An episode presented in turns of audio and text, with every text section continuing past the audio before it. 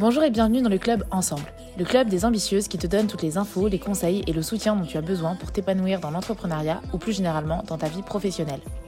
Je suis Cassie et chaque semaine, j'interviewe une entrepreneuse ou une femme à succès, sans tabou, pour découvrir son parcours, connaître ses conseils et les erreurs à ne pas reproduire dans son business ou dans sa carrière de manière générale.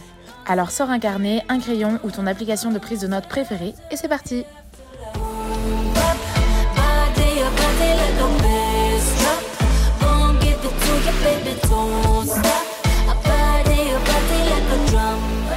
Petite, elle énervait déjà son concierge en essayant de vendre ses parfums faits maison avec des mimosas à ses voisins.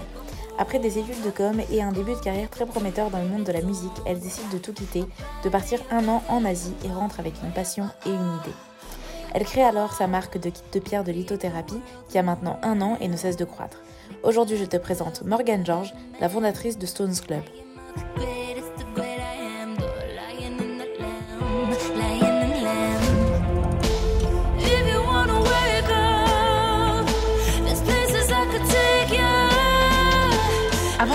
Je te rappelle que tu retrouves la timeline de cette interview et tout ce dont on parle dans la description. Pour me soutenir, tu peux laisser un petit j'aime sur YouTube et 5 étoiles sur Apple Podcast. Tu peux aussi laisser un petit commentaire et le partager en nous mentionnant pour que l'on te remercie et que nous te fassions un petit coucou. Bonne écoute Bonjour Morgane, euh, merci d'avoir accepté mon invitation et bienvenue. Hello, merci à toi de m'avoir invité, très contente d'être là. Alors, euh, je t'aurais euh, présenté un petit peu dans l'introduction de cette interview, mais j'aimerais savoir comment toi, tu te présenterais toi-même. Écoute, bah, je suis Morgane, la créatrice de Stones Club. C'est un, projet, euh, une boutique en ligne qui a été créée il y a maintenant sept mois. Donc, c'est encore une, une bébé marque. je propose sur cette boutique en ligne des kits de lithothérapie, c'est-à-dire des, des, petits outils du quotidien qui permettent d'utiliser les cristaux et les pierres semi-précieuses pour régler des petites problématiques de la vie de tous les jours qui peuvent être d'ordre émotionnel, relationnel, physique, euh, euh, et, aider les gens à, se sentir un peu mieux et un peu plus apaisés dans le, dans le quotidien. Donc, je suis la créatrice de, cette jeune marque, euh, et voilà. Génial. Alors, on reviendra un petit peu euh, sur ton activité actuelle, sur ta marque, etc. Mais j'aimerais euh, revenir un petit peu en arrière. J'aime bien voir euh, dans ton enfance, est-ce qu'il y avait des petits indices qui auraient pu nous dire que tu allais devenir entrepreneuse en lithothérapie, etc. Ou pas du tout? J'aimerais savoir du coup qui était la petite Morgane et dans quel environnement elle a grandi? Alors écoute, déjà j'ai une, une, maman qui est très très branchée spiritualité. Donc je pense que j'ai grandi avec pas mal de notions dont je ne me rendais pas forcément compte euh, étant petite, en fait, mais plein de choses euh, auxquelles j'ai été euh, sensibilisée très jeune et qui, je pense, ont fait partie de mon évolution et de la manière dont je me suis construite et la manière dont j'ai appris à, voir les choses et essayer de comprendre un peu le monde qui m'entoure. Donc, ouais, j'ai été éduquée avec un, rapport avec la, à la spiritualité déjà assez, assez ancré, mais j'avais l'impression de pas pas forcément m'y retrouver ou pas forcément l'exploiter à titre perso jusqu'à il y a quelques années. Et euh, je, je, me destinais, je pense, à devenir entrepreneuse un jour. Toute petite, je, je trouvais toujours des trucs à, à, fabriquer, à vendre en porte-à-porte -à, mes voisins. Je faisais du parfum maison avec des pétales de fleurs que je ramassais dans ma résidence et que, et que j'allais vendre au porte-à-porte pour me faire des, des sous et m'acheter des conneries.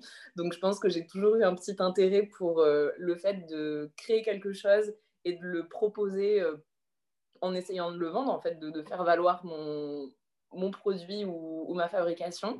Euh, après, bosser dans le bien-être, c'est arrivé euh, sur le tard, on va dire. À la base, je, fais de la com.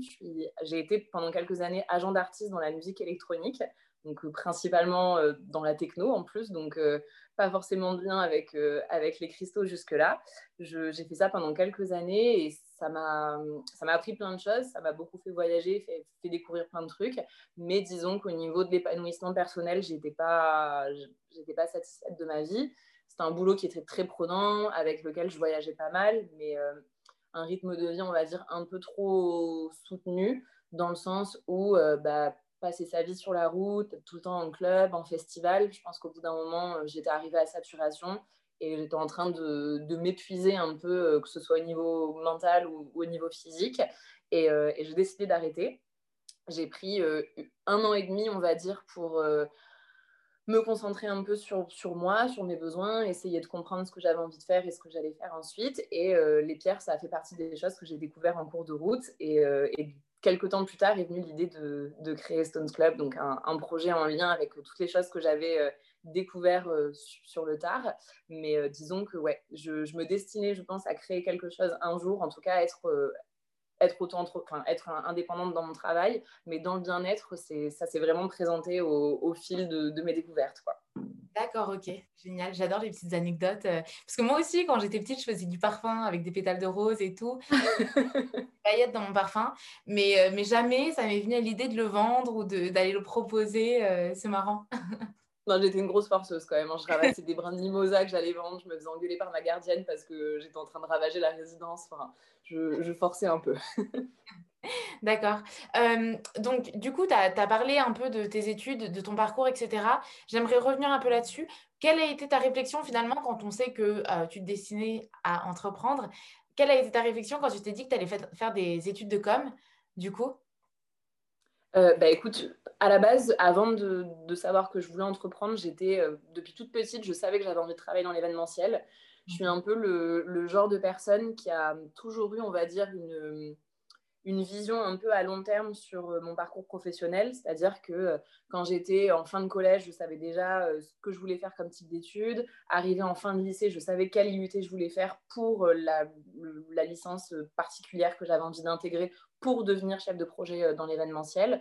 Et euh, du coup, j'ai tracé un petit peu mon parcours en fonction d'objectifs que je m'étais déjà un petit peu fixés. Mais à ce moment-là, je, euh, je pensais en fait que j'avais envie de travailler en agence et que ce rythme me conviendrait parfaitement. Et en fait, quand je suis arrivée dans ce, dans ce milieu, en fait, quand j'ai goûté vraiment à la, à la, vie en agence, puis la vie en entreprise, je me suis rendu compte qu'en fait, c'était pas du tout fait pour moi et que être disons, subir des contraintes en termes de, de temps, d'horaire, de, de lieu, en fait, de situation géographique pour travailler tout ça, ça me, je me sentais hyper frustrée dans mon boulot, euh, que ce soit dans la musique ou dans mes précédentes expériences professionnelles. Vraiment, je, je me sentais vraiment, euh,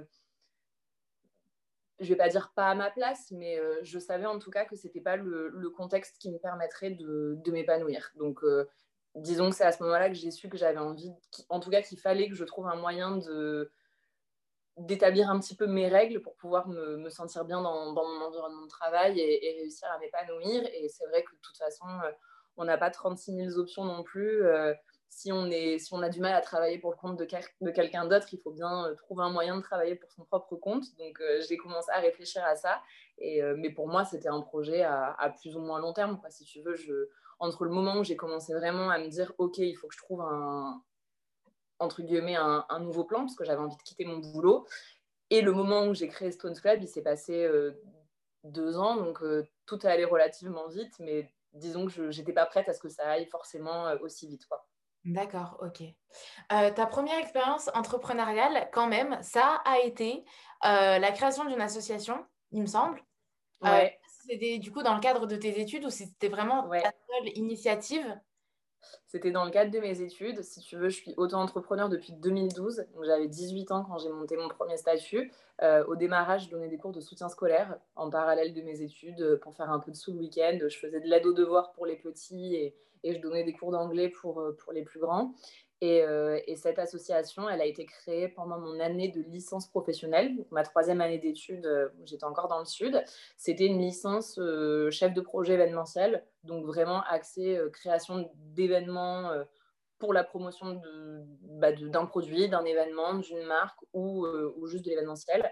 Et, et, cette association, elle avait été créée avec trois de mes camarades de classe et on organisait des soirées techno dans des lieux un peu entre guillemets atypique, dans le sens où on essayait de mêler en tout cas plusieurs euh, autres euh, aspects de la culture à la musique électronique. Donc, euh, en l'occurrence, en, en, organisant des événements dans des, dans des galeries d'art ou des musées.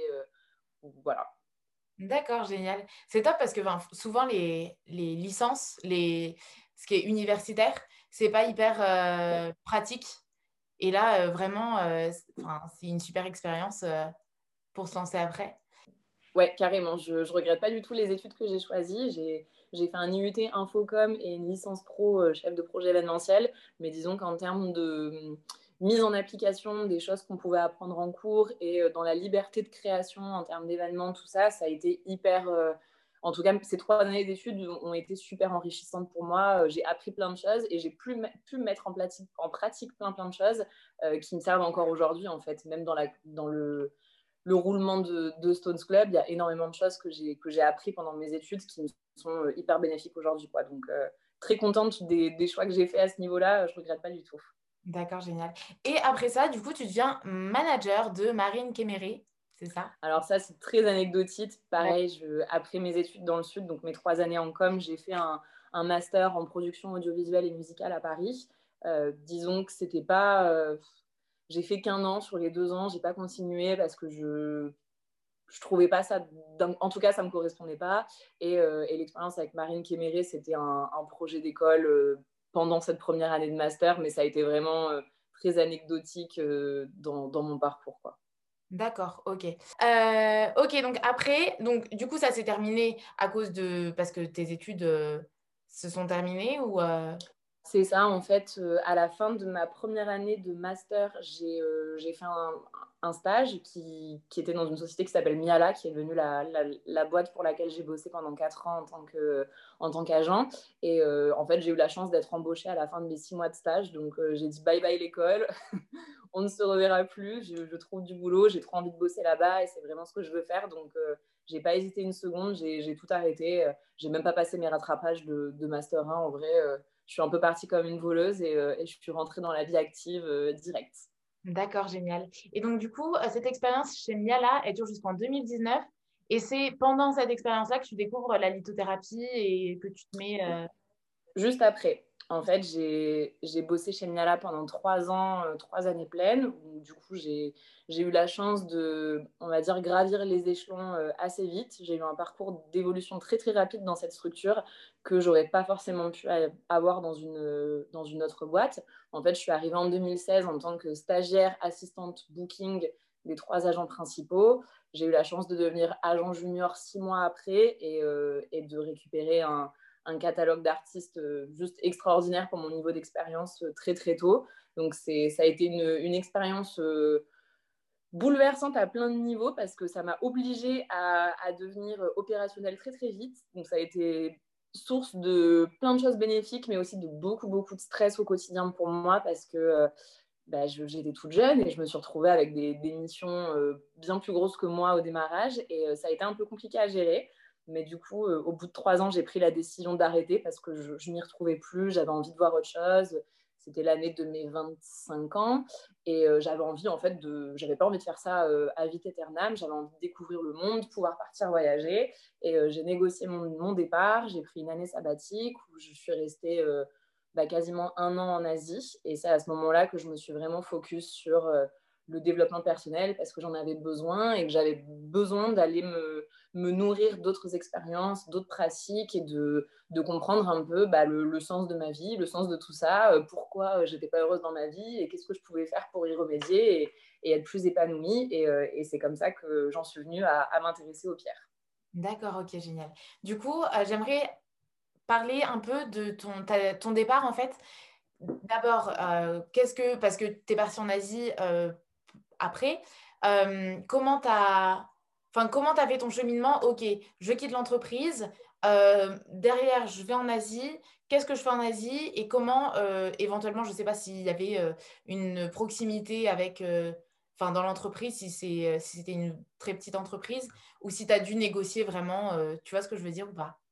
Alors, j'ai pensé à, partir, je pense, pendant quasiment un an avant de le faire pour de vrai, parce que bah, j'avais quand même beaucoup d'affect pour les équipes avec lesquelles je travaillais.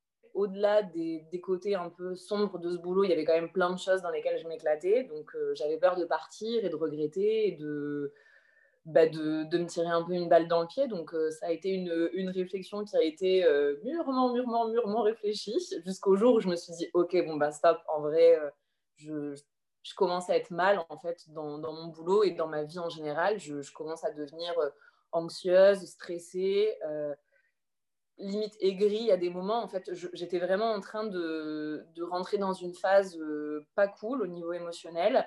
Et je pense que j'ai un peu, j'ai tiré sur la corde quand même longtemps avant de me décider à, prendre les choses en main et à agir. Et, je pense que je me suis arrêtée au moment où j'aurais pu arriver un peu au stade de, de non-retour. C'est-à-dire qu'au au moment où, où, je me suis décidée à annoncer mon départ et, et à vraiment me décider à partir et, partir en voyage, j'étais dans un état émotionnel, euh, franchement, euh, très très down, quoi. Comme, euh, comme j'en ai jamais vécu dans ma vie et comme j'espère ne pas forcément en revivre. Mais non, j'étais vraiment perdue. vraiment, j'avais besoin de trouver du sens à ma vie, à tout ça. J'avais l'impression de ne pas avoir de pas avoir trouvé ma voie, que je la trouverais jamais. et j'étais vraiment pleine de doutes et d'inquiétudes. Donc, je me suis décidée à, quitter mon boulot parce que, en fait, il était hors de question que je me laisse euh, dans cet état-là. En fait, je suis quelqu'un de super positif, super dynamique. J'ai toujours une visibilité, en tout cas, sur ce que je veux faire et ce que j'ai envie de mettre en place. Et là, en fait, ça me ressemblait pas du tout d'être complètement perdue et surtout de me laisser euh, envahir par la peur. Donc, je me suis décidée à passer à l'action. J'ai annoncé mon départ à, mes boss euh, deux mois et demi, trois mois avant d'arrêter. Donc pour que eux aient le temps de me trouver une remplaçante, de former la personne qui allait arriver et euh, surtout de faire les choses proprement et pour mes artistes et, euh, pour mes collègues en fait, que ça soit pas un, départ sur le feu qui soit problématique pour tout le monde. Et en fait, ça a été la meilleure chose à faire de la jouer comme ça parce que tout le monde a complètement compris ma décision. J'ai été hyper encouragée par ma, hiérarchie qui m'a tout de suite dit mais tu as 25 ans en fait euh, c'est tout ce qu'on te souhaite quoi de voyager de découvrir le monde et de kiffer ta vie euh, c'est tout ce qu'on peut te souhaiter en vrai. Donc euh, pars fais ta life et, sois heureuse quoi. Donc trop contente. Donc j'ai négocié une rupture conventionnelle qui m'a permis d'être d'être au chômage après ça pendant, pendant un moment. Et, et entre le moment du coup où j'ai arrêté de bosser début février bon, en fait j'ai arrêté de bosser je suis partie en voyage dix jours après mais le voyage avait été organisé depuis un moment mais disons que j'ai pas eu le temps de de vraiment profiter de l'inactivité. Je, j'ai arrêté de bosser. Dix, jours après, j'étais dans un avion pour la Thaïlande et, euh, et c'était parti. quoi. D'accord, ok, génial. Et du coup, euh, comment tu as préparé ton voyage? Est-ce que, Qu'est-ce que tu as prévu euh, de faire pendant ce voyage-là et comment ça s'est passé du coup finalement le voyage? Alors, ça a été en deux temps. La première partie du voyage, je l'avais fait avec mon ex. On a fait trois mois et quelques de road trip tous les deux où bah, on n'avait pas préparé grand-chose, mais on s'était listé 4-5 pays qu'on voulait faire avec des, dates plus ou moins approximatives en se laissant temps de, de vadrouiller de, de, se laisser un peu porter par le voyage. Euh, tous mes voyages, je les fais en sac à dos de toute façon, donc c'est euh, vraiment histoire d'arriver quelque part, de me laisser le temps de voir ce que j'ai envie de faire et de me laisser porter euh, et surtout, en tout cas, de garder une liberté dans mes actions. Et j'ai du mal avec la contrainte géographique et, de temps ça se, sent dans mon boulot et ça se sent aussi dans ma vie de tous les jours de toute façon. Donc, j'aime bien me laisser porter par les choses. Et euh, donc, j'ai fait cette première partie de voyage qui était super cool. Je suis rentrée en France et en fait, j'ai pas supporté de rentrer. Je, trouvais ça, en fait, je, m'étais déjà euh, dit que j'allais utiliser cette année pleine pour me concentrer bah, sur mes besoins, sur mes envies, sur mon épanouissement. Et en fait, rentrer à Paris, me retrouver dans mon appart en bossant pas et euh, juste en ayant le temps de réfléchir à la vie, euh, ça m'a complètement fait péter un câble. J'ai tenté plein de trucs. Euh, je me suis mise à la peinture pendant un moment. Et, et en fait, l'envie de repartir, elle a été très très rapide. Et quelques, quelques mois plus tard, je repartais toute seule ce coup-ci. Parce que je savais que j'avais besoin de faire un, un voyage, en tout cas, très auto-centrée. J'avais besoin de, me retrouver seule avec moi-même et de faire une introspection et vraiment de, faire le point, euh, de faire un gros bilan euh, sur où j'en étais et ce qu'il fallait que je fasse. Et euh, je suis partie faire une retraite Vipassana. Donc, je ne sais pas si ça te parle. C'est une retraite de méditation silencieuse. C'est, on va dire, un espèce de stage de méditation XL où on est dans, un, dans un temple bouddhiste pendant 10 jours, complètement coupé du monde extérieur, pas le droit au téléphone, pas le droit d'écrire, pas le droit de lire, pas le droit de parler. Vraiment, euh, c'est le truc, je pense, le plus introspectif qui existe. Donc là, j'étais, euh, moi qui voulais de l'introspection, j'ai été servie. Et euh, donc, le, voilà, cette seconde partie de voyage, elle a été, on va dire, impulsée par cette envie de, de faire cette expérience méditative. Et, par la suite, du coup, je suis restée à, à vadrouiller quelques mois dans le secteur avant de rentrer en France pour de bon en novembre bah, d'il y a un an et demi, quoi, maintenant. D'accord, ok. Euh, cette euh, cette euh, retraite Vipassana, comment tu l'as vécue, toi, personnellement? Je savais que j'en avais besoin. En fait, pour l'anecdote, pendant la première partie de voyage en Asie, j'ai rencontré un Français qui, qui voyageait depuis un moment et qui, qui, était en Asie depuis quelques mois, en tout cas. Et il venait juste de faire sa retraite Vipassana en Indonésie. Et en fait, quand il m'a raconté le truc, ça a fait tilt dans ma tête. Je me suis dit, mais c'est complètement ça qu'il faut que je fasse, en fait. C'est Lui, il me l'avait vendu comme un truc super dur. Euh, franchement, pas une partie de plaisir, mais en termes de connaissance de soi et d'enrichissement personnel, ça avait été juste un, truc phénoménal pour lui. Donc je me suis dit, ok, il faut absolument que je trouve un moyen de faire ce truc-là. Et je me rappelle que le soir même, tout le monde était parti un peu en mode euh, soirée, tout ça moi, j'étais partie me coucher et toute la nuit, j'avais regardé des, retours d'expérience sur Vipassana, des témoignages, tout ça. En fait, ça a été tellement évident pour moi qu'il fallait que je le fasse que j'ai tout mis en place très, très vite. Et euh, donc, ça a été l'élément déclencheur de mon premier gros voyage toute seule. Et honnêtement, je m'étais tellement préparée à ce que ça soit horrible pendant des mois, à lire tous les témoignages du monde, regarder toutes les vidéos YouTube, qu'au final, j'ai pas trouvé ça si terrible. Je pense que je, m'en étais fait vraiment une montagne parce que euh, c'est euh, quelque chose qui nous, qui nous change complètement de ce qu'on est habitué à, connaître. En fait, on est dans un, dans un environnement et dans un rythme de vie qui, va complètement à l'inverse de ce qu'on fait dans notre vie de tous les jours quand on bosse et qu'on est stimulé et qu'on est appelé par plein plein de choses. Donc, vivre cette euh, inactivité totale pendant dix jours, c'est compliqué. Mais euh, quand on sait pourquoi on est là, je pense qu'il n'y a que du bénéfique à en tirer. Euh, je pense qu'il faut le faire vraiment avec l'objectif d'en tirer quelque chose. Si on veut juste voir ce que ça fait sans, sans y être un minimum préparé, je pense que ça peut être dur à vivre en tout cas. Mais quand on le fait avec une, une vraie raison et en tout cas une vraie envie de, de comprendre un peu ce qui se passe dans notre tête et d'essayer de décortiquer tout ça et de faire le point avec soi, je pense que ça peut que être une, une expérience incroyable. Donc moi, je l'ai très bien vécu en tout cas et je suis très contente de l'avoir fait. Et j'espère que une fois passé toutes ces galères de Covid, je pourrai avoir l'occasion de, de le refaire. En tout cas, j'aimerais beaucoup. D'accord, ok, génial. C'est vrai que c'est quelque chose, je me suis toujours dit que j'avais envie de le faire, mais je me suis toujours dit que ça allait, ça allait être hyper compliqué. Euh, je me suis dit, vas-y, je vais faire week-end. Euh, mais, là, du coup, tu me donnes envie. Ok. Euh, Franchement, ouais, je te le recommande. Si tu as l'occasion, Génial. ça reste trop cool. Super. Et du coup, après ça, donc tu rentres de ton, de ton super voyage. T'en es où? Dans ta réflexion Est-ce que tu t'es mise à la lithothérapie ou est-ce que tu t'es mise en tout cas à d'autres choses? Et est-ce que tu as l'idée de Stone, 1, 2, 3, Stones Club alors oui, euh, de mémoire, j'ai commencé à m'intéresser aux pierres, mais vraiment très brièvement avant de partir en voyage. Euh, je me souviens avoir acheté un bouquin sur les cristaux pour l'anniversaire d'un pote. Et en fait, au moment où je l'ai commandé, je me suis dit, bah, je vais en commander deux, parce qu'en vrai, euh, trop stylé. Moi aussi, j'ai envie de, voir ce que c'est. En fait, je pense que je, je savais qu'il existait quelque chose avec les pierres, mais je m'étais jamais forcément posé de questions dessus. Mais en tout cas, le terme lithothérapie, ça me parlait un petit peu et ça évoquait déjà quelque chose pour moi. Donc, quand j'ai reçu ce bouquin, euh, je, me rappelle être avec ma mère cette journée-là et regarder toutes les pierres, tous les trucs et de me dire, mais ça grave, mais ça grave, mais ça je veux. Mais ne sachant pas par où commencer, euh, voilà. Et en fait, ma mère me dit Ah, mais c'est trop drôle, il y a une petite boutique de pierre qui a ouvert, euh, style à 5 rues de la maison. Je suis passée devant l'autre jour sans faire gaffe. On y va après si tu veux. Donc j'y vais avec elle. Je, j'explique à la vendeuse que je, je, suis dans une phase où euh, je ne sais pas du tout où j'en suis. Je, je, cherche complètement le sens de ma vie. J'ai besoin un peu de pas forcément de gagner en confiance en moi, mais en tout cas d'être un petit peu plus détente et un petit peu plus optimiste sur la suite et d'avoir une petite impulsion pour, euh, pour me porter vers le, le, bon chemin. Quoi. Donc elle me conseille une pierre, elle me donne pas trop trop d'infos, donc je repars avec mon, mon, caillou en mode ok, trop stylé, mais je sais pas trop ce que je vais faire avec. Et en fait, le soir même, je, je dors avec cette pierre, mais sans faire exprès. En fait, je la garde dans la pochette euh, à côté de mon lit et je passe une nuit, mais apocalyptique.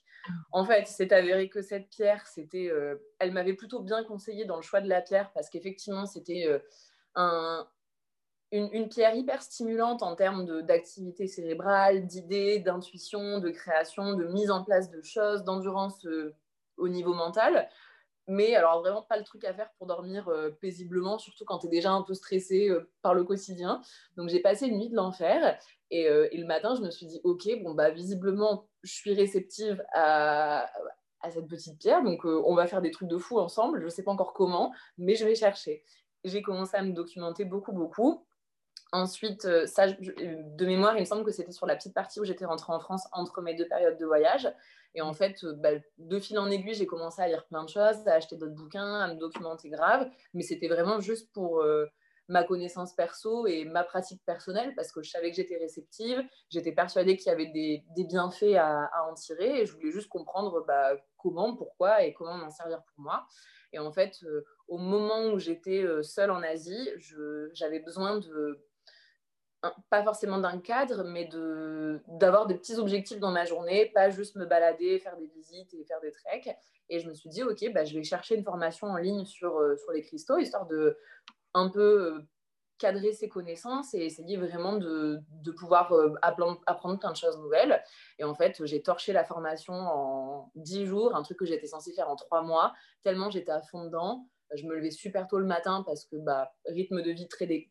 après Vipassana de toute façon euh, où je me levais à 4h du matin tous les jours euh, j'étais pas vraiment dans un mood grasse mat. Donc 5h50 euh, tous les matins j'étais réveillée j'allais prendre mon petit déj en fait je sortais mes cours et, et je potassais. Et en fait une fois que je levais le nez de, de mon iPad et de mes trucs bah, les trois quarts de la journée étaient passés et en fait c'est devenu une espèce de passion dévorante parce que tout ce que j'apprenais, je trouvais ça trop bien et j'avais trop envie de le mettre en pratique.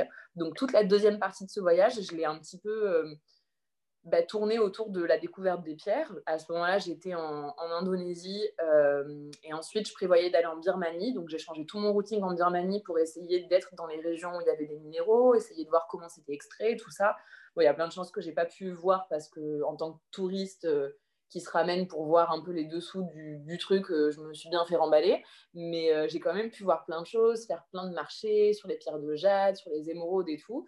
Et euh, j'ai commencé à me faire une, grosse collection de, pierres, mais vraiment juste pour moi, pour mon souvenir de voyage et pour ma, connaissance perso.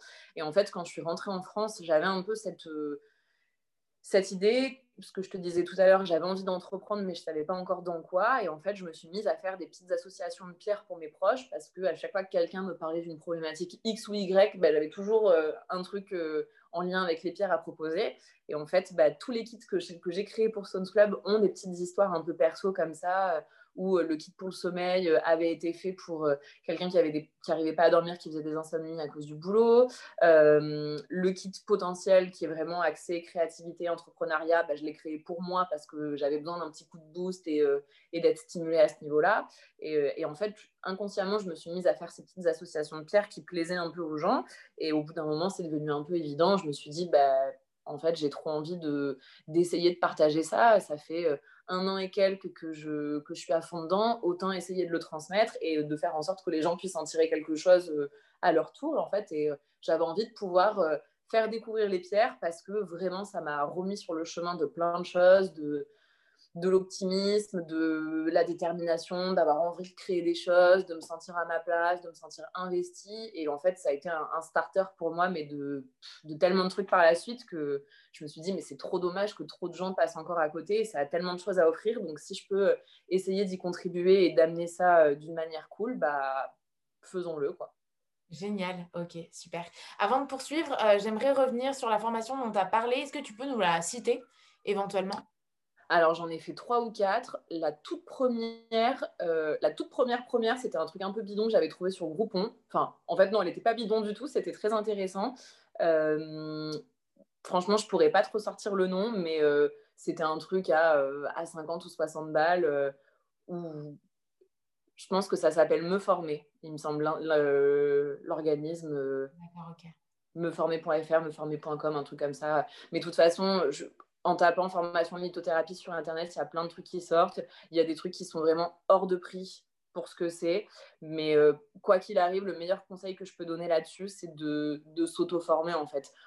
Apprendre plein de choses sur les pierres, c'est bien pour euh, avoir une connaissance de base des différents, des différents aspects des cristaux et de ce qui existe en termes de variété de pierres. Mais le seul moyen d'apprendre à les à s'en servir au quotidien, c'est de les avoir avec soi, de faire des tests et de, de les appréhender et de, comprendre un peu ce qu'elles peuvent apporter au quotidien en fait. C'est vraiment la meilleure formation qui existe, c'est celle qu'on peut, c'est celle où on passe du temps avec ces cristaux pour essayer de les comprendre et, et de, faire des apprentissages avec. Franchement, D'accord.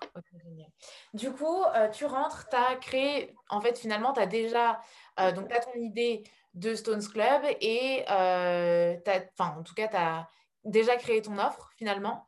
maintenant, j'aimerais savoir ces pierres, que, elles viennent d'où, finalement, tes premières, les premières pierres, éventuellement celles que tu vas commercialiser ou celles que tu proposes à tes, tes proches? Ouais, bah en fait, je travaille avec les mêmes fournisseurs depuis le tout départ. En fait, au, moment où j'ai commencé à bosser cette idée de Stones Club, enfin, entre ce moment-là et le moment où le, projet a, vu le, le, jour, il s'est passé 7-8 euh, mois, où en fait, le plus gros travail à ce moment-là, ça a été un, travail de veille et de, de chercher les bons, les bons partenaires, les bons fournisseurs, euh, parce que bah, je partais de zéro en fait sur euh, la connaissance des pierres. Je pense qu'à ce moment-là, j'étais déjà bien calée sur ce que j'avais envie de proposer et ce que vraiment le concept et l'essence même des cristaux, je pense que c'était bien maîtrisé.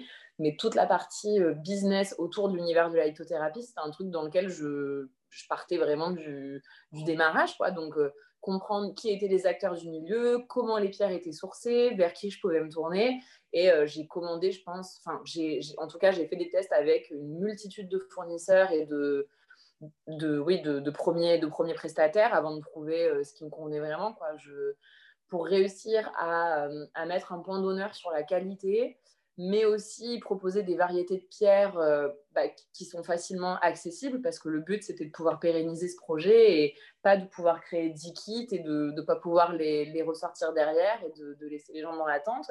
Donc il y avait tous ces paramètres d'approvisionnement et de, et de sourcing en fait qui ont mis beaucoup beaucoup de temps et en fait euh, au bout de quelques mois, je suis tombée sur un fournisseur qui, bah, est à Paris qui euh, est, devenu en fait par la force des choses mon, fournisseur principal et, euh, je, pense que je passe par lui pour euh, bien 85% de mes produits maintenant.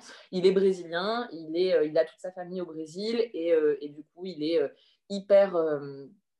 c'est vraiment un, partenaire privilégié parce qu'il a une connaissance du milieu là-bas qui est juste phénoménale. En plus de ça, c'est un énorme passionné.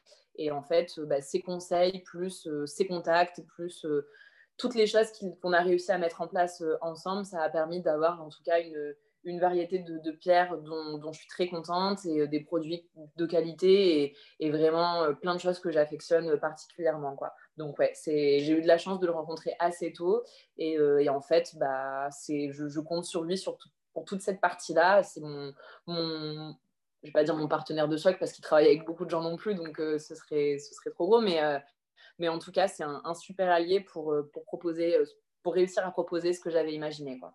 D'accord, génial. Et pour euh, tester la qualité du coup des pierres, j'imagine que tu les as testées à chaque fois? Complètement. Avant de, de constituer mon stock, j'ai commandé plein plein de choses en petite quantité. Enfin, en tout cas, j'ai acheté plein de, plein de pierres en petite quantité, tout ça. Et, et plein de fois, j'ai été super déçue parce que, en fait, au bout d'un moment, j'avais tellement le nez dedans que très vite, j'arrivais à reconnaître ce qui était de bonne qualité ou ce qui n'était pas. Et, les fois où on essayait un peu de, m'embrouiller parce que une petite jeune qui a juste un statut auto-entrepreneur mais qui n'est pas euh, cataloguée comme un vrai acteur du milieu, bah, je pense que j'étais un peu une. J'aurais pu être une proie un peu facile pour. Euh, pas les arnaques non plus, mais en tout cas pour. Euh, pour acheter des, des, choses qui ne seraient pas forcément de la meilleure qualité. Donc, ouais, je, ça a été un peu non, ça n'a pas été compliqué, mais en tout cas, euh, c'est un, bon travail euh, en amont à faire pour, euh, pour déblayer le terrain et, trouver tout ce qu'il faut. D'accord, ok. Et une fois que tu as ton offre et tu as tes produits, comment est-ce que tu crées tes tarifs? Alors, en fait, dans ma, dans ma démarche, mes prix ont été fixés avec l'optique à un moment donné d'avoir des revendeurs. C'est-à-dire que souvent, quand on crée une marque, on, pense juste au, prix d'achat et au prix de revente pour le public. Mais quand on a, en tout cas, quand on a dans l'idée d'avoir un circuit de distribution à un moment, il faut prendre ce paramètre-là en compte. Euh, et, c'est important de savoir que les marges pour un revendeur ne sont pas les mêmes que pour un, prix public. Et c'est à prendre en considération. Donc, euh, j'ai, entre guillemets, la chance d'avoir dans mon entourage pas mal de gens qui entreprennent, ont entrepris ou ont, en tout cas déjà une, une expertise dans cet univers du, commerce. Donc, c'est vrai que tout a été calibré déjà au, démarrage du projet pour moi pour que ce paramètre de, de, revendeur et de distributeur soit pris en compte. Donc, les prix ont été, ont été fixés à partir de là, ouais. D'accord, ok, génial. Qu'est-ce que Oui, donc du coup, tu as ton offre, tu as tes tarifs, tu as, as, tout. Concrètement, ton produit est prêt. donc, j'imagine qu'à ce moment-là, tu crées un site internet. Comment tu te fais connaître Voilà, je, veux tout savoir concrètement. C'est quoi les étapes que tu suis alors écoute, il y a plein de choses que j'ai découvert au moment où je les ai mises en place, hein, parce que je pense que de par mes études et mon expérience de commercial, j'avais déjà disons, pas mal de connaissances et de compétences dans cet univers du, bah, pas forcément de la vente directement, mais en tout cas de tout ce qui touche au marketing, un peu en 360. Donc il y a plein de choses que je maîtrisais déjà toute seule, mais plein de trucs que j'ai découvert au jour le jour en mode, ok, je ne sais pas comment je vais le faire, mais il va falloir trouver. Et euh, donc, je, fais tout toute seule pour Stones Club. J'ai euh, une graphiste que j'ai rencontrée au démarrage du projet qui m'a aidé sur toute l'identité visuelle, c'est-à-dire me faire le logo, euh, m'aider pour tout, tout, ce qui est, tout ce qui est printé, donc mes petites fiches que je mets avec les kits, tous mes visuels imprimés, c'est elle qui les réalise. Et j'ai trop de chance de l'avoir parce que l'infographie et moi, ça fait 12. J'ai eu 4 années de PAO pendant mes études, mais je suis incapable de faire un truc sur Photoshop, donc voilà il faut savoir déléguer sur les trucs euh, qu'on ne maîtrise pas tout seul. Mais en tout cas, pour le reste, j'ai tout fait toute seule. Donc, pour le site, je suis passée par la plateforme qui s'appelle Shopify.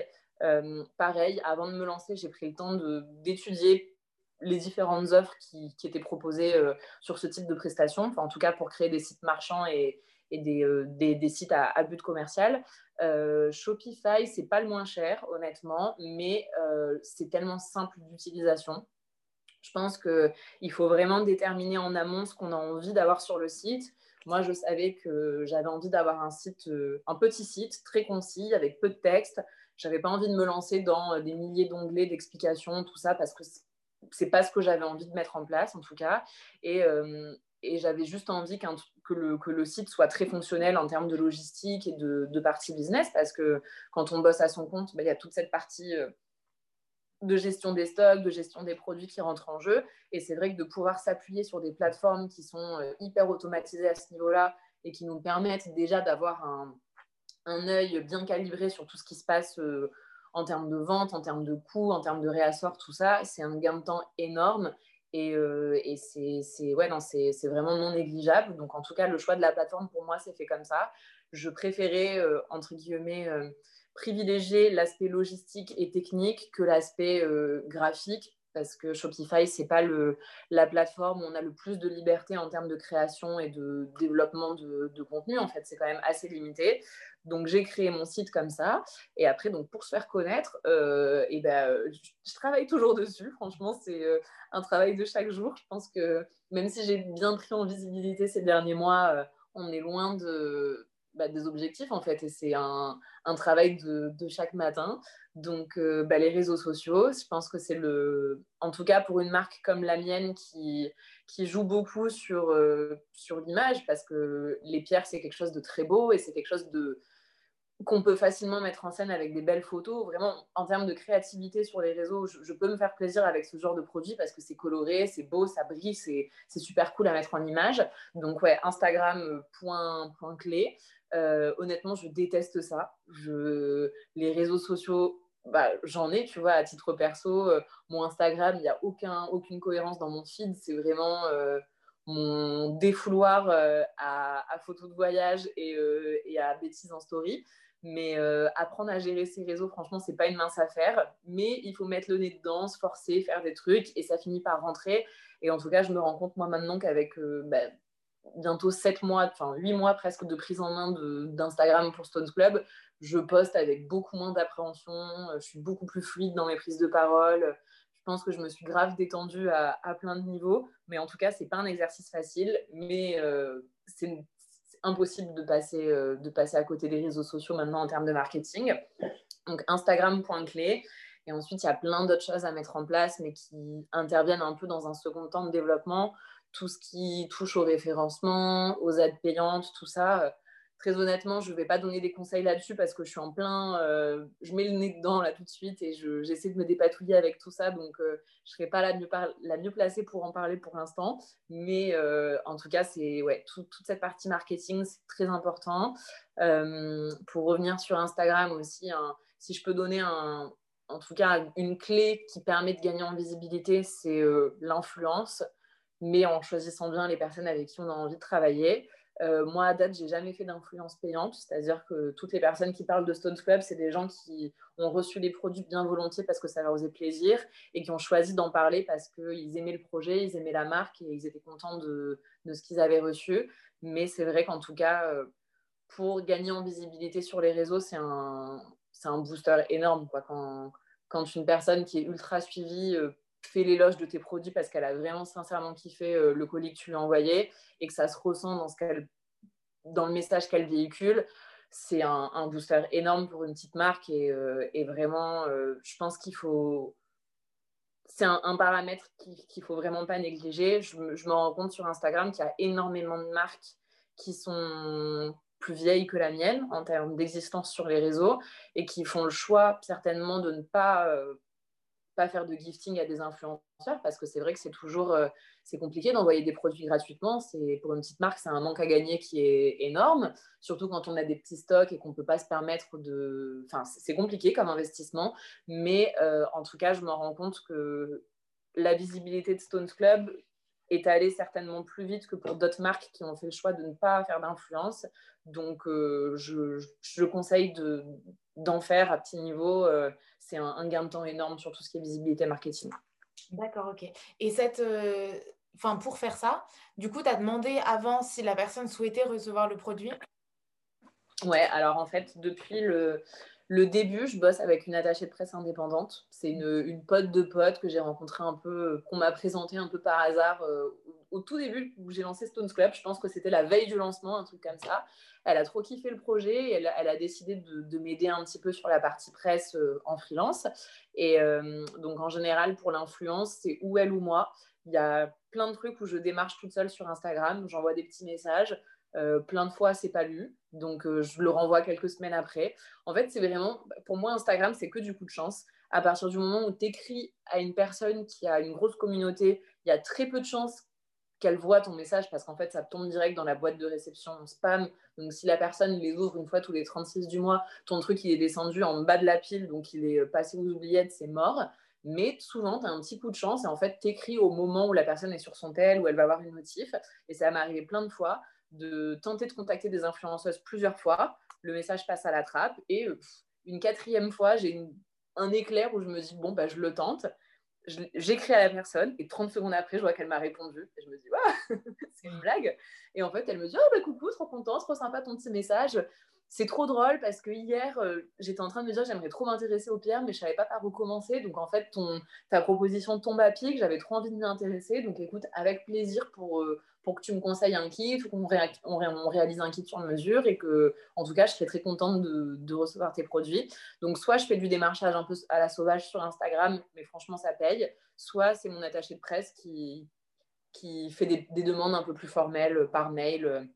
Souvent, quand les influenceuses ont des, des équipes, euh, pas forcément des managers, mais en tout cas des gens qui gèrent cette partie, euh, cette partie envoi de produits et communication pour eux, c'est euh, on le fait, on fait par, par mail en, bonne et due forme, on va dire. Mais, euh, mais, Instagram, ça fonctionne vraiment pour ce genre de choses. Génial, ok. Instagram, euh, ouais, faut pas se décourager, quoi. Faut retenter. Complètement. Et puis, euh, en fait, il y a plein de choses que j'ai créées pour Stones qui, en fait, sont nées de petites pulsions que j'ai eues sur Instagram. En décembre, par exemple, j'ai fait une collab avec une marque de bijoux qui est trop cool, où on a fait un, coffret des coffrets sur les signes astrologiques où dans le coffret il y avait un, collier euh, constellation du signe astro plus, trois, plus de cristaux euh, associés au signe astrologique et en fait on est venu à faire cette collab parce que euh, je cherchais des bijoux pour moi sur Instagram je suis tombée sur son profil et en fait de voir ces colliers je me suis dit ah mais trop stylé je lui ai écrit elle m'a répondu mais mille ans après en mode un peu froid, genre qu'est-ce qu'elle me veut? Et en fait, quand je lui ai parlé de l'idée, elle m'a dit bah en fait grave, viens, on s'appelle, on en parle.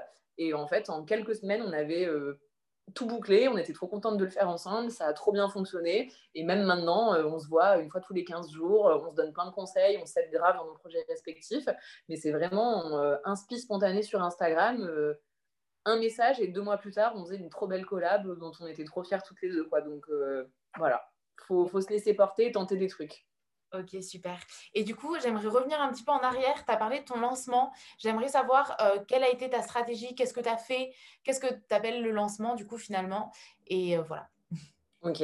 Alors, au démarrage, j'ai choisi de créer quatre kits qui étaient pour moi les quatre, euh, les quatre produits, entre guillemets, phares de Stones Club, en tout cas qui représentaient le message que j'avais envie de faire passer. Donc, moi, dans mes produits, j'ai choisi à chaque fois de de ne pas vendre les pierres à l'unité, mais de les combiner sous forme de kit, parce que pour moi, c'est l'une des manières les plus intéressantes d'utiliser la lithothérapie et de pouvoir profiter au maximum de ce que ça peut apporter. Donc, si tu veux, j'ai construit mes quatre produits autour de quatre problématiques qui sont pour moi quatre problématiques de notre vie de tous les jours. Donc, une par rapport au sommeil, une par rapport à la maternité, par rapport à l'entrepreneuriat et le fait de créer, et, euh, et par rapport à la confiance en soi. Donc, une fois que mes quatre produits étaient établis, l'objectif, ça a été de, bah, les mettre en, ligne sur le site pour qu'ils soient bien mis en avant, que les gens comprennent vraiment ce que c'était Stones Club, quelle était la valeur ajoutée par rapport au, fait d'acheter une pierre à l'unité dans une boutique ésotérique et ce que je pouvais apporter comme expertise. Donc, vraiment, le lancement, il s'est articulé autour de la mise en image de ces produits. Donc, euh, faire un petit shooting. Euh, avec les moyens du bord. Hein, franchement, euh, au démarrage, quand on n'a pas de budget, on fait intervenir les copains pour faire des trucs euh, pas trop mal. Mais en tout cas, j'étais contente du, premier résultat. Donc, ouais, mettre en ligne le site internet, essayer de faire en sorte que les gens comprennent bien ce que, quel était le message de la marque, ce que c'était la lithothérapie, parce qu'il faut partir du principe quand même que sur des projets euh, qui sont pas forcément, bah, un peu des produits de niche quand même. Disons que l'utilisation des cristaux, ça parle pas forcément à tout le monde. Euh, en tout cas, maintenant, un an après, il y a de plus en plus de gens qui s'y intéressent et c'est plus évident. Mais au démarrage, il fallait que je fasse en sorte que bah, le message soit compris par des non-initiés aussi et qu'ils ne comprennent pas pour une folle.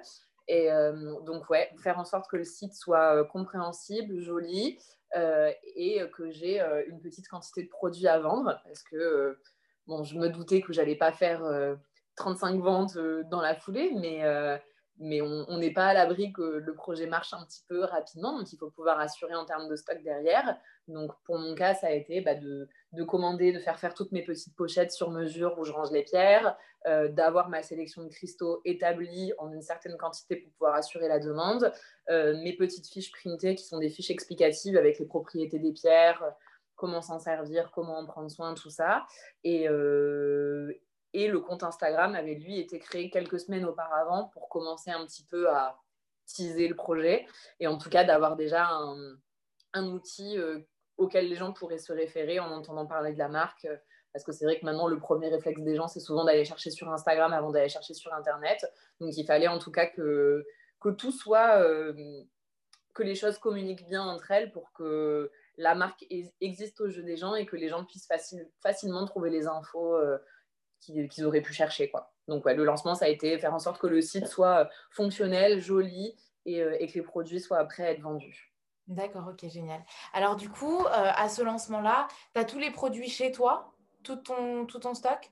Ouais, à l'heure actuelle, encore aujourd'hui. Là, le, lancement, c'était le 30 juin dernier, donc ça va bientôt faire huit mois c'est trop mignon parce que j'ai des mes stories Instagram, tu sais, en, souvenir. Et euh, j'ai l'année dernière, à la même période, je, je commençais déjà à avoir pas mal de petites pierres, pas forcément celles que j'allais vendre, mais en tout cas un petit stock à la maison de, plein de trucs. Et euh, j'ai revu ma story il y a quelques jours, tout rentré dans deux petites boîtes en plastique trop mignon et je filmais ça en mode trop contente, genre waouh, j'ai trop de pierres chez moi. Alors que maintenant, je pense que mon salon ressemble plus à un entrepôt qu'autre chose. Mais euh, disons qu'au démarrage, ça a été bah, ouais, du, petit stockage dans des petits contenants euh, à la maison. Et maintenant, bah, Stones Club, ça implique de plus en plus de choses. Déjà, il y a beaucoup plus de produits, donc euh, les variétés de pierres, elles sont de plus en plus grandes. je fais des, des, kits sur mesure, donc en parallèle des pierres que je propose dans mes produits, j'ai une grande variété de pierres différentes en plus ou moins grosse quantité pour pouvoir conseiller les gens. Et euh, tous les packaging, tout ça, euh, on ne se rend pas compte. Mais euh, le jour où je me suis fait livrer ma première palette et qu'elle était dans mon entrée, donc tu vois, les grandes palettes en bois où tu as facilement 10 ou 12 cartons dessus, je me suis dit, OK, là, je viens de passer un, cap dans le, bah, tout ce que je dois stocker chez moi. Quoi. Là, on n'est plus sur un, petit colis qui rentre dans la boîte aux lettres, on est sur une palette, donc il va bien falloir se aménager les choses en fonction. Donc ouais, dès le démarrage, tout a été stocké dans, dans mon salon et ça l'est encore aujourd'hui. Euh, les meubles ont dû changer de place et euh, il, a dû, il, a fallu rajouter des étagères, mais en tout cas, euh, tout est encore chez moi pour l'instant. J'en suis encore à une phase de à une phase du projet où, qui nécessite pas d'avoir un local extérieur ou en tout cas qui me permet pas d'investir sur ce genre de choses pour l'instant. D'accord, ok, génial. du... Enfin, génial. Je te souhaite d'avoir un... à, avoir un entrepôt, mais je... Mmh, ok, donc est-ce que tu as un outil de gestion des stocks et euh, combien tu avais prévu Enfin, comment tu avais prévu au départ vraiment euh, concrètement euh, J'ai prévu de pouvoir envoyer tant de kits. Combien de temps ça a duré Est-ce que tu as un restockage à une certaine fréquence ou quand tu n'as plus quelque chose Comment tu gères ça? Alors, au démarrage, j'avais été un peu ambitieuse sur les quantités quand même. En tout cas, je, à l'époque où j'ai, mis le projet en place, je faisais encore des missions en freelance dans la musique, je faisais d'autres choses à côté qui me permettaient d'être euh, un peu souple financièrement à ce moment-là. Donc, si tu veux, ça m'a beaucoup aidé à ne pas compter le moindre sou sur les premières petites dépenses et en tout cas à être un peu ambitieuse dans mes achats parce que ça c'est une problématique de, de l'entrepreneuriat c'est que forcément quand tu achètes les choses en petite quantité ça coûte cher et que c'est que en, augmentant les quantités que tu peux réussir à faire des économies d'échelle et du coup à, avoir des marges plus intéressantes sur tes produits. Donc au démarrage, disons que le fait d'être, d'avoir un peu de sous-côté, ça m'a aidé à être euh, en tout cas euh, plus souple sur, euh, sur mes achats. Donc j'ai pas, j'ai pas fait des folies non plus, mais il me semble de mémoire que j'étais partie sur 100 kits de chaque, donc avec 4, 4 modèles, donc 400. Mais bon, ça veut dire 400 fois euh, des pierres, 400 pochettes, 400 petites fiches. Donc, ça faisait quand même déjà un, bon petit billet à, sortir au démarrage. Euh, pour la gestion des stocks, on va dire que je suis à flux tendu. J'ai la chance d'avoir un fournisseur donc, à proximité à Paris, avec qui je m'entends très très bien maintenant. Donc, euh, quand il me manque une pierre euh, d'une certaine quantité, bah, maintenant je lui fais un petit texto et je passe la récupérer le soir même ou le lendemain matin quand c'est prêt. Donc, ça permet d'être euh, assez souple là-dessus. pour la gestion des stocks, franchement, je suis un peu à l'arrache encore. Shopify, ça permet d'avoir une visibilité en tout cas sur combien de produits tu vends et combien il en reste. Après, moi, je je, me, je fais souvent des petits. Enfin, souvent, je me revois à faire des calculs, de compter des trucs dans une boîte tard le soir parce que je sais plus trop où j'en suis. Donc, euh, je, je, pense que mes process méritent encore d'être euh, améliorés un petit peu pour gagner du temps, mais j'y travaille. Mais euh, en tout cas, ouais, de, de pouvoir faire un petit investissement au démarrage et d'avoir un, ben, un, petit, un petit moment de battement avant d'avoir besoin de racheter du stock, ça permet aussi de souffler un peu et de on gagne pas d'argent au démarrage, tu vois, mais de savoir que bah, dès que tu fais une vente, tu n'es pas obligé de la redistribuer le lendemain pour racheter un truc, c'est cool, tu vois, tu as l'impression de gagner un petit peu d'argent, donc psychologiquement, je trouve que c'est très encourageant. Et, euh, et, maintenant, par contre, je, grossis les quantités quand je fais des achats. Tu vois, par exemple, euh, je m'en suis rendu compte là euh, hier parce que j'ai passé une commande. Je fais produire mes petites pochettes avec une, une, boîte française, mais qui bosse en Inde avec une ONG. Donc, je, passe la commande à l'interlocuteur français qui, lui, s'occupe de la production avec l'ONG indienne. Euh, la première fois que j'ai commandé des pochettes, je crois que j'en ai acheté 300. Euh, j'en avais même pas assez pour tous les kits, parce qu'elles me coûtent quand même relativement cher, surtout pour 300 unités. Et maintenant, bah, je... j'en ai recommandé il y a quelques semaines. J'ai déjà quasiment tout écoulé hier, en faisant mes comptes, parce que je suis pas bien organisée, je me suis rendu compte que ça allait être problématique très bientôt. Donc, il fallait que je passe la vitesse et que je refasse une commande vite. Et, euh, maintenant, je les commande par 600, tu vois. Donc, euh, psychologiquement, tu te dis, ah, je vais pas dire que je peux sortir ces sous-là sans les sentir passer et que je lâche les, sous pour les 600 pochettes euh, avec légèreté. C'est pas le cas. Mais en tout cas, de savoir que je les achète pas pour rien et que je vais les vendre et qu'en fait la dernière grosse commande que j'ai passée, je l'ai vendue relative, enfin je l'ai écoulée super vite parce que j'ai vendu des produits, bah psychologiquement c'est super cool, tu vois, tu sais que c'est quand même, c'est toujours compliqué de sortir des sous parce qu'un auto-entrepreneur, il est toujours dans, dans un flottement entre ça va bien à ça va pas du tout et on peut très vite basculer d'un côté ou de l'autre. Mais en tout cas, de savoir que tes produits partent et que l'argent que tu investis, c'est pour des, des, produits qui plaisent et qui vont être achetés par tes clients, euh, trop trop cool. Ok, génial. Et du coup, en parlant de pochette, en parlant de packaging, comment euh, cette fois tu t'y es pris? Comment tu as réfléchi la chose? Euh, Est-ce que, enfin, oui, concrètement, comment comment tu as fait? Est-ce que, euh, par quel, je sais qu'il y a des sites internet sur lesquels tu peux commander aussi, pas forcément des fournisseurs directs. Comment comment tu as fait ça? Alors, pour les petites pochettes, ça a été le plus compliqué parce que je voulais absolument pas tomber dans le cliché de la petite pochette en lin qui est produite en Chine et qui coûte certes rien du tout, mais que déjà visuellement je trouve pas ouf. Et euh, j'avais envie d'un truc qui démarque le projet et surtout d'apporter une petite dimension éthique euh, dans le sens où bah, si tu veux, ça fait euh, deux ans depuis que j'ai fait ma retraite Vipassana que je mange plus de viande, je fais gaffe à mes méthodes de consommation. Euh, j'étais une énorme consommatrice de fast fashion euh, et Zara notamment pendant des années. Je me suis complètement calmée là-dessus parce que je sais que c'est super mauvais pour le monde qui nous entoure. Donc, si tu veux, pour moi, c'était important que Stones Club puisse refléter un peu ma nouvelle perception de la vie et, les efforts que j'essaie de faire à ma petite échelle pour avoir une consommation plus intelligente. Donc, je voulais absolument intégrer une, dimension euh, comme celle-ci euh, au projet et surtout par rapport aux pochettes, parce que tout ce que je trouvais, euh, c'était vraiment le. Tu sens que le truc a été produit dans des énormes entrepôts en Chine et tu te dis, ok, bon, ça en termes d'écologie et compagnie, c'est franchement pas ouf. Et en plus, c'est pas très beau visuellement parlant. Donc, j'ai mis beaucoup de temps à trouver mon fournisseur de pochettes. Je pense que c'est le, truc qui a été le plus compliqué au démarrage et surtout, je les ai reçus, mais style deux jours avant la date du lancement du, site. Donc, ça a été le stress jusqu'au dernier moment. Euh, au début, je voulais essayer de faire des pochettes upcyclées. Donc, je m'étais euh, rapprochée de plein d'organismes, genre euh, Emmaüs et compagnie, pour essayer bah, d'essayer d'intégrer quelque chose comme ça et d'essayer de faire des pochettes originales qui seraient de la utilisées à partir de chutes de tissus ou de, de vêtements recyclés, tout ça. Honnêtement, c'était très compliqué. Et euh, il y a plusieurs ateliers à Paris, en tout cas plusieurs entités reliées à Emmaüs ou des choses du style qui euh, ont des couturières et qui font des trucs upcyclés. Mais les quantités que je demandais et, euh, et les délais, c'était juste pas possible pour elles. C'est des nanas qui font ça par passion, par plaisir et pour aider. Mais si tu veux rentrer dans cette démarche de production à but commercial, c'était pas ce qui, c'était pas ce qu'elles avaient envie de défendre, donc ça aurait pas fonctionné. Euh, j'ai eu plein de mamans de copines qui ont eu envie de faire des trucs euh, fait maison et tout, mais c'était pas non plus faisable. Et, euh, et en fait, j'ai découvert cette, cette boîte française qui bosse avec l'Inde euh, par le biais d'une autre marque qu'on m'a montré sur Instagram. Et en fait, les nanas ont été super sympas de, donner le, contact de la société par lesquelles elles passaient. Euh, c'est une marque de culottes et elle, elle faisait des gros pochons dans lesquels ranger les, culottes. Et, euh, et, en fait, en discutant avec les mecs, bah, on s'est tout de suite bien compris. Certes, les pochettes me coûtaient trois fois plus cher que ce que j'avais budgétisé, mais je les trouvais vraiment belles et je pouvais faire un truc à mon image, choisir les dimensions et avoir vraiment un pochon personnalisé qui, tranche un peu avec les, autres marques.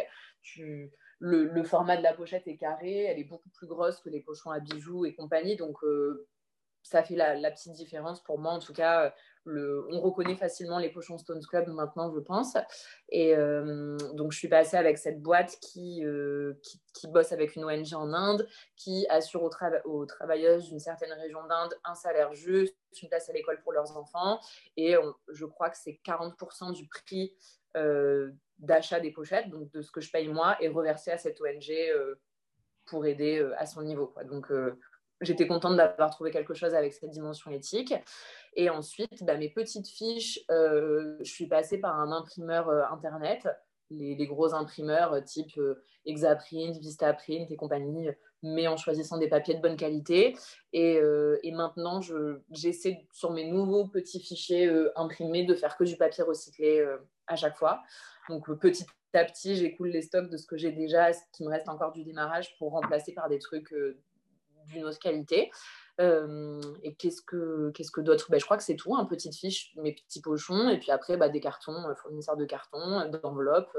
mes enveloppes aussi, je voulais absolument éviter ces espèces d'enveloppes bulles métallisées qu'on voit partout et essayer d'avoir des enveloppes sans plastique. Donc ça aussi, ça n'a pas été une mince affaire, mais j'ai des enveloppes, des enveloppes bulles sans plastique, tout en craft recyclé et j'en suis très contente. Génial, super. Et euh, en termes de transporteur, du coup, c'est euh, tu passes par la poste et tu les envoies comme ça ou est-ce que tu as, fait appel à un transporteur, tu as un abonnement, je ne sais pas? Alors, ça fait pas longtemps que j'ai réussi un peu à upgrade à ce niveau-là. Jusqu'à présent, je faisais la poste. Enfin, je c'est toujours la poste. En tout cas, je, je fonctionne qu'avec la poste. Mais euh, pendant super longtemps, je passais 40 minutes par jour sur la machine à peser chaque enveloppe et à imprimer mes numéros de suivi. Jusqu'à ce que quelqu'un me dise, mais tu fais vraiment ça parce qu'en fait, il y a plein de trucs qui existent qui évitent de le faire. Ça a été juste la révélation euh, de ma life. Euh, donc maintenant, ce que je fais, c'est que je travaille avec une, plateforme pour les indépendants qui s'appelle Expedipro. Ça, c'est un conseil que des amis euh, entrepreneurs qui ont une marque m'avaient conseillé il y a quelques temps. Et franchement, ça change un peu la life. C'est une plateforme du coup qui a été créée par les indépendants pour les indépendants. Elle négocie des tarifs avec la Poste donc, qui sont inférieurs aux tarifs pro les tarifs pro sont déjà inférieurs aux tarifs publics, mais là, il y a encore une petite réduction. Euh, ça se compte à quelques centimes, hein, mais mis bout à bout sur une année d'exercice, c'est toujours, euh, toujours pas mal. Euh, cette plateforme, du coup, elle est gratuite. On s'inscrit avec un numéro de ciré, on a un conseiller au téléphone, et c'est une espèce de plateforme d'utilisation où on peut en gros, quand tu as tes commandes sur ton site, tu peux les exporter sous forme de fichier. Ce fichier-là, tu l'insères sur cette plateforme d'utilisation et ça t'imprime directement tes bordereaux d'expédition et, euh, tous tes trucs. Et c'est un gain de temps énorme parce que pendant super longtemps, je rentrais chaque colis manuellement sur le site de la Poste et je me revois jusqu'à 2 heures du matin à imprimer des bordereaux et à les, et coller avec mes petits bouts de scotch sur les colis. Euh ça fait partie du process, mais, euh, mais c'est bien de pouvoir un peu automatiser ces choses-là parce que ça laisse du temps pour faire plein de trucs beaucoup plus cool euh, de sa journée en fait. Euh, les expéditions, ça prend beaucoup de temps, donc si on peut rapidement essayer de trouver des petites combines pour améliorer les process, franchement, ça change la vie.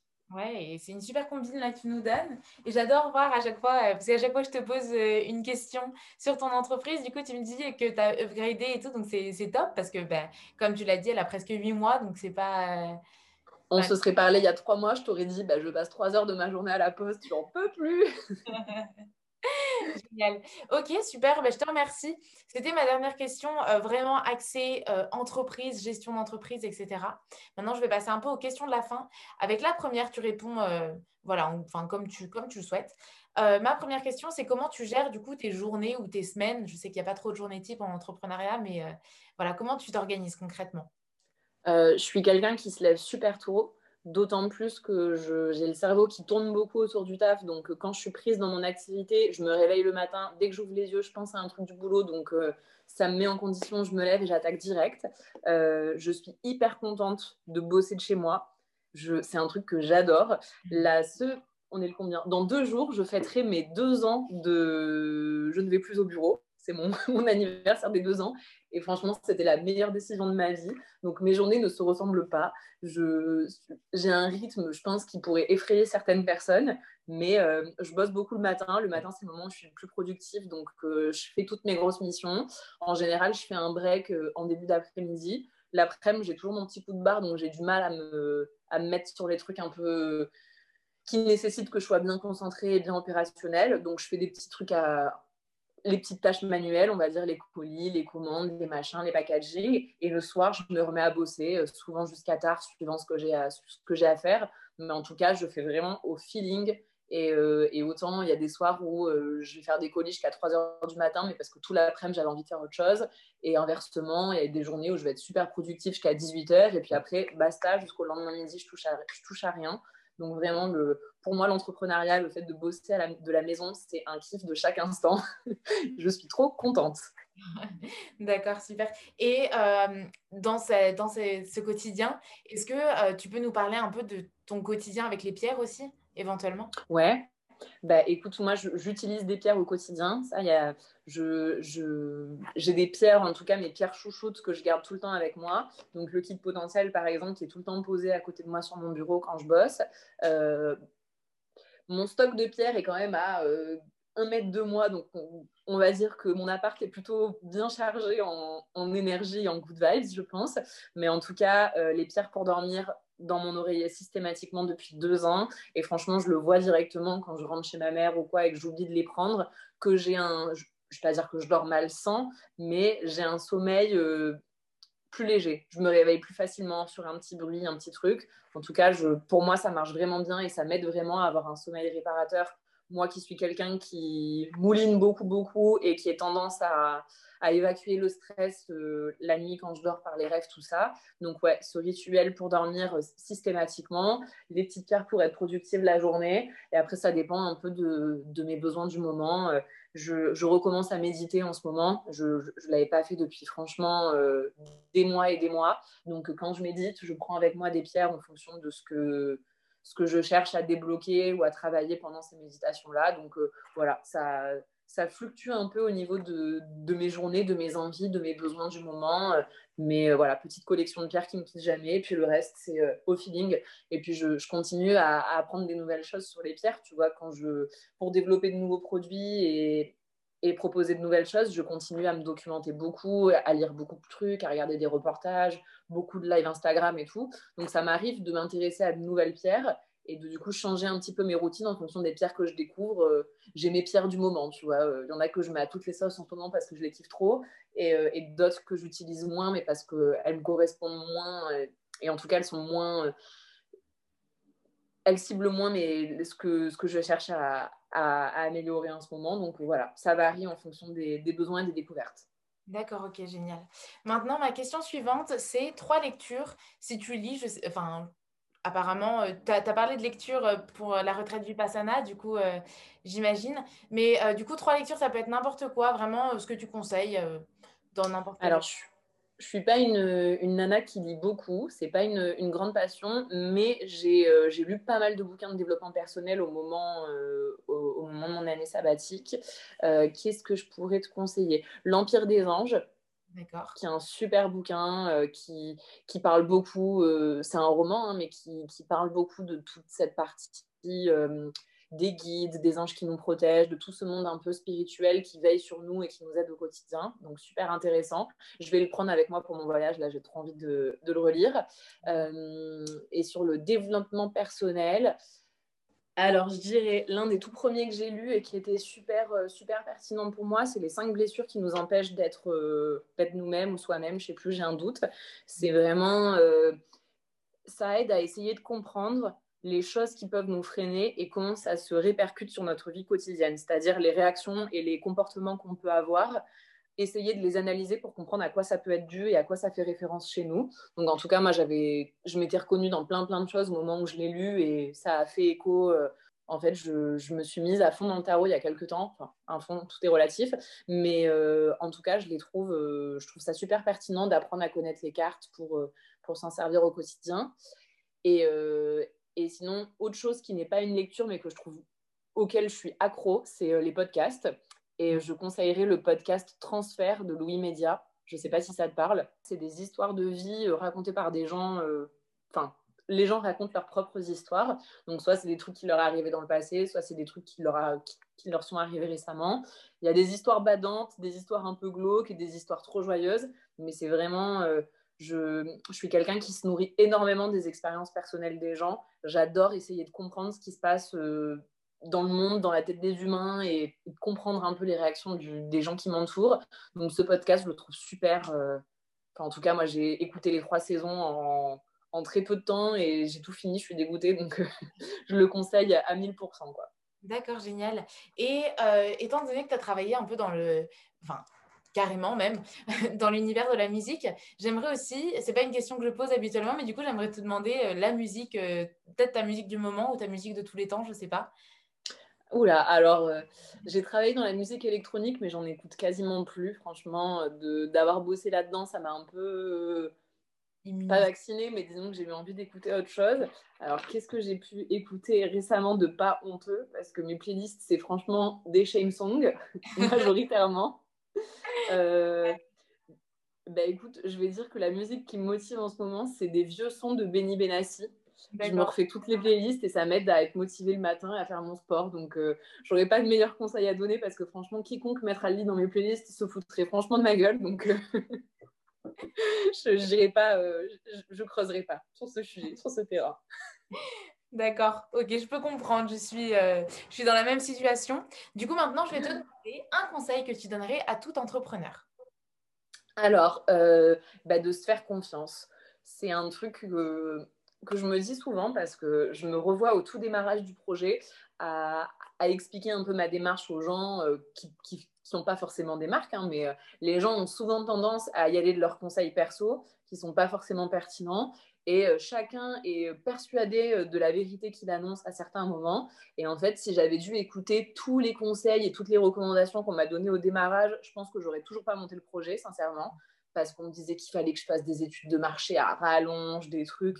Franchement, j'ai fait certaines choses pour backuper cette partie-là du projet, mais je ne me suis pas arrêtée dessus. J'ai pas fait de business model, j'ai pas fait de business plan, honnêtement. J'étais convaincue de comment je voulais le mettre en place. Et en fait, ma vision du truc, elle était déjà tracée dans ma tête, même si elle n'était pas rédigée d'un point de vue financier.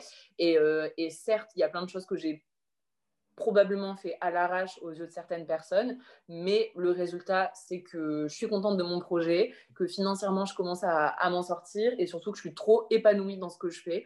Donc, euh, souvent, euh, ne pas prendre les conseils de tout le monde en considération et suivre, entre guillemets, son intuition. Quand on a envie de mettre quelque chose en place et qu'on sait comment on a envie de le réaliser, bah, parfois, il faut tracer, quitte à faire des petites erreurs sur la route, mais en tout cas, euh, c'est comme ça qu'on apprend et, souvent c'est comme ça qu'on va plus vite, hein, parce que franchement, moi, j'y serai encore, c'est sûr. D'accord, génial. Et euh, ma dernière question, du coup, c'est encore un conseil que je te demande, mais cette fois, c'est euh, le conseil que tu donnerais à toute femme. Ça peut être vraiment dans n'importe quel domaine, pas forcément entrepreneurial. Ça peut être entrepreneurial. Et voilà. Bah, franchement, d'oser y aller, en fait je vais pas dire que pour moi la femme c'est le sexe fort parce que ce serait un peu gros, mais, en fait on est tellement stylé, on est tellement puissante et euh, une meuf déterminée pour moi ça peut soulever des montagnes mais fois mille. Donc en fait euh, aucunement besoin de se remettre en question par rapport à ça. Les femmes ont besoin de personne pour évoluer, pour s'épanouir et, euh, surtout d'arrêter de croire que on est obligé d'être euh, à deux et d'être en couple et de, fonctionner en binôme pour euh, apprendre à se connaître et mettre des choses en place. En fait, euh, une nana motivée qui a un projet à mettre en place et qui a un rêve, bah, elle a toutes les chances de, le réussir et de le mettre en place. Donc, foncez. Génial, j'adore, j'adore, j'adore ce dernier. Cette je suis très girl power, moi, peut-être un peu dans la bulle, mais, mais non, franchement, on est des queens.